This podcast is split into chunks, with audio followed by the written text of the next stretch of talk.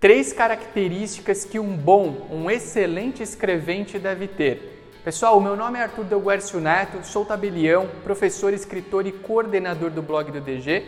E nós estamos aqui para mais um vídeo do canal do YouTube do blog do DG, um dos canais mais assistidos quando o tema é o concurso para cartórios, a advocacia extrajudicial, o direito notarial e registral e a gestão de cartórios. Antes de começar esse nosso conteúdo, eu quero te convidar a fazer a inscrição no nosso canal. Tem um botãozinho de inscrição aqui em algum lugar abaixo do vídeo e também a ativar as notificações de novos vídeos para que você não perca absolutamente nada do nosso canal. Arthur, quais são as três características que você pensa que um bom escrevente deve ter? Claro que essas três características elas carregam o meu ponto de vista e eu quero compartilhar eles aqui, esse ponto de vista aqui com vocês. Característica número um, e essa eu acho super importante. O escrevente, o bom escrevente tem que ser pontual e estudioso. Eu já trabalhei com muitas pessoas que eram excelentes profissionais, mas o cara atrasava para chegar, ele atrasava na volta do almoço, faltava muito.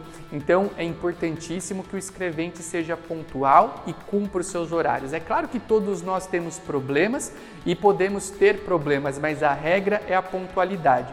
Ao lado da pontualidade, eu falaria no estudo, estudo constante. É, Para trabalhar em um cartório, temos que estudar, exercemos uma profissão jurídica, então não dá para parar de estudar nunca. Tem que ler, tem que fazer curso, tem que se dedicar. Característica número 2 para o indivíduo ser um bom, um excelente escrevente. Ele não pode achar que já alcançou tudo que poderia ter alcançado dentro do cartório. Peraí, Arthur, me explica um pouco melhor o que, que você quer dizer com isso. Eu já notei muitas pessoas que eram excelentes auxiliares e que, quando foram nomeadas escreventes, deixaram de trabalhar tão bem. Por quê? Porque a pessoa provavelmente imaginou que alcançou tudo aquilo que poderia ter alcançado dentro do cartório. E esse é um erro.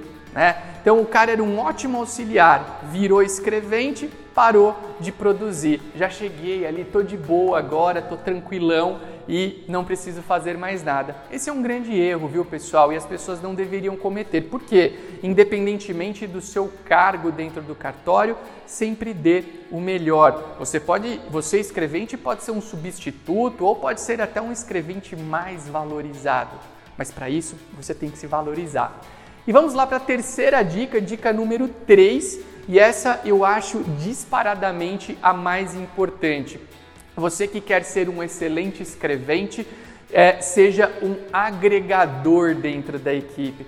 Vocês já viram aquele cara, aquele escrevente, que ele é bom, ele trabalha bem, mas ele está sempre falando ali uma coisinha do colega dele, o fofoqueiro, né? Tá ali, ele vê uma coisa acontecendo, ele fala de um, fala do outro e ele não olha para si próprio. Então, esse tipo de pessoa acaba gerando um ambiente desagregador.